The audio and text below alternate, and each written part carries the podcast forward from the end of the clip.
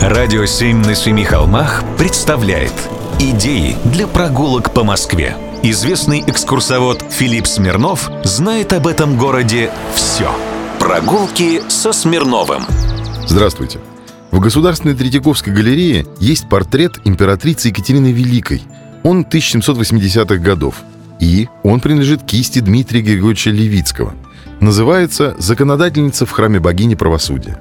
Среди многих достижений императрицы все российское общество отмечало с благодарностью создание особого совестного суда. Совестный суд – это губернский суд в Российской империи, созданный по ее инициативе в 1775 году для дополнительной защиты гражданских прав на основании принципа естественной справедливости. От суда требовалось пытаться произвести примирение сторон и освобождать общие суды от дополнительной нагрузки по запутанным делам и преступлениям, которые не представляли значительной общественной опасности. Состоял он из судьи и шести заседателей, по два от каждого из сословий – дворян, городского и сельского. Рассматривал некоторые гражданские дела, например, о разделах имущества между родственниками и уголовные дела малолетних, невменяемых, глухонемых, а также совершенные при особо неблагоприятном стечении обстоятельств. Встречались дела о колдовстве и о скотоложестве.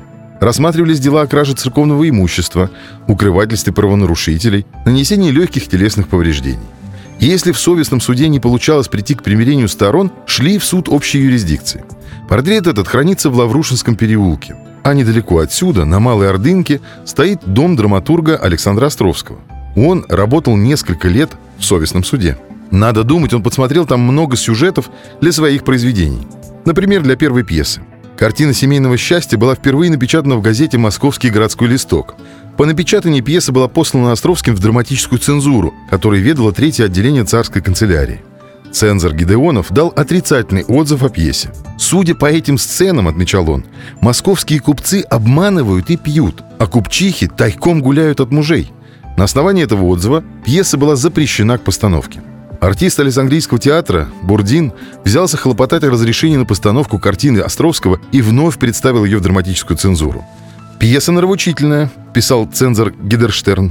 «Но прилично ли выводить на сцену с таким цинизмом плутовство русского купечества, которое передается, как правило, от отца к сыну и для которого нет ничего святого?»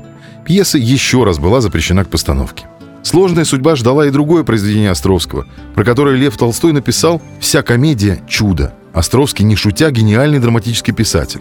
Ну а Николай I запретил ту постановку со словами «напрасно печатано, играть же запретить». Речь идет о пьесе «Свои люди, сочтемся».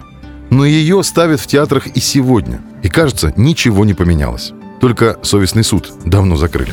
Прогулки со Смирновым. Читайте на сайте radio7.ru. Слушайте каждые пятницу, субботу и воскресенье в эфире «Радио 7» на Семи холмах.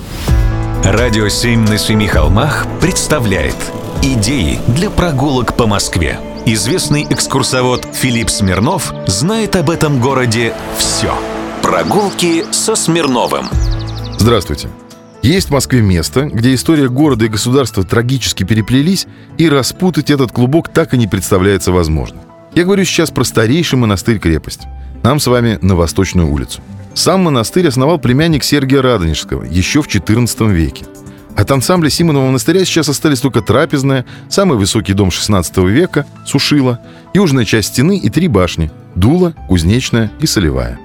Солевая башня – это первое, что бросается в глаза, если идти по Восточной улице. Она покрыта древней черепицей. Шатер солевой башни не обновляли. Солевая башня представляет собой 19-гранник с нижними и средними боями в арочных нишах.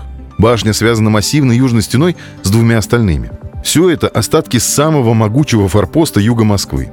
Если пройти через детский парк, расположившийся на территории древнего некрополя, где нашли свое последнее пристанище многие знатные роды Москвы, то мы придем к Кузнечной башне. Она самая маленькая, пятиугольная. Такая маленькая громадина.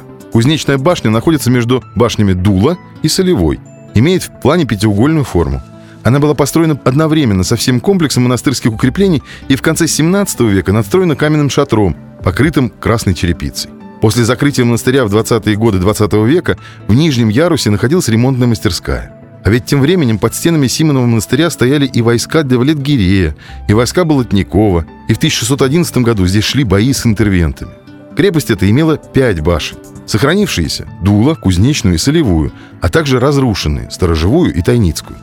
Укрепления эти возвели в 17 веке, предположительно по проекту Антипа Константинова. А вот авторство башни Дула приписывают Федору Коню и говорят, что она построена раньше. Она имела четыре яруса бойниц, а на втором и третьем были устроены взвозы для подъема оружия и боеприпасов. Разрушенный в 1930 году примерно на три пятых, Симонов монастырь сохранил и другие феноменальные постройки 17 века. Трапезную церковь с царскими чертогами, казначейские келейные корпуса и знаменитое сушило или сладежню.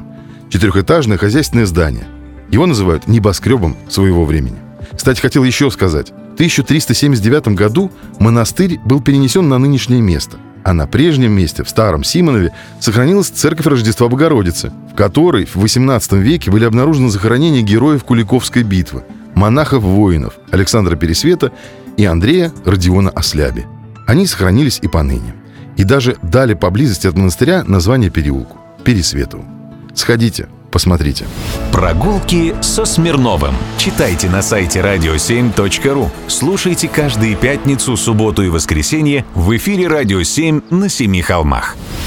«Радио 7» на Семи холмах представляет Идеи для прогулок по Москве. Известный экскурсовод Филипп Смирнов знает об этом городе все.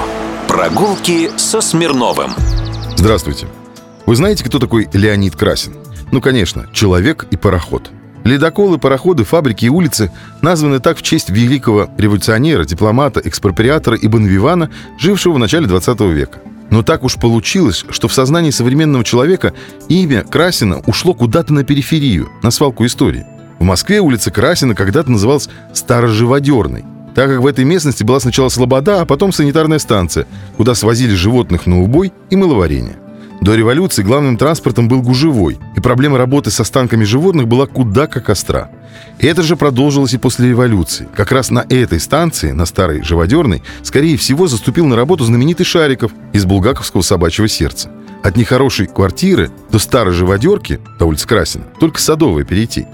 Но в Москве есть еще одно место с такой же дурной славой.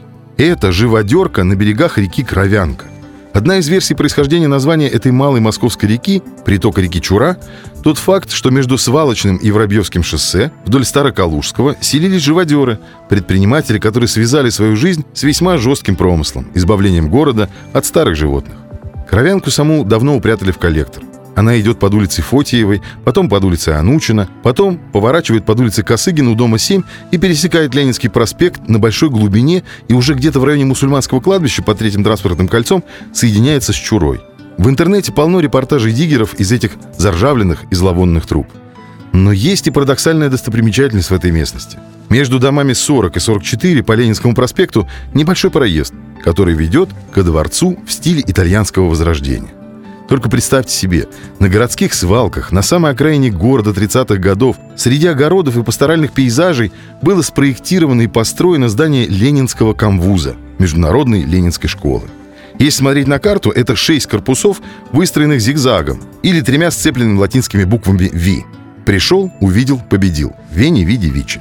Сначала здание было придумано как корпуса студенческих общежитий Ленинского комвуза но позднее его перепланировали для размещения руководящих органов Всесоюзного Центрального Совета профессиональных союзов, ВЦСПС. Потом надстроили в 1959 году, и в современный период оно выполняет функции административно-делового центра тех же профсоюзов. На территорию попасть нельзя, но и через забор выглядит монументально. А вот если вдуматься, что стоит оно на свалке, станет понятно, что гений места не пустые слова. Прогулки со Смирновым. Читайте на сайте radio7.ru. Слушайте каждые пятницу, субботу и воскресенье в эфире «Радио 7» на Семи холмах.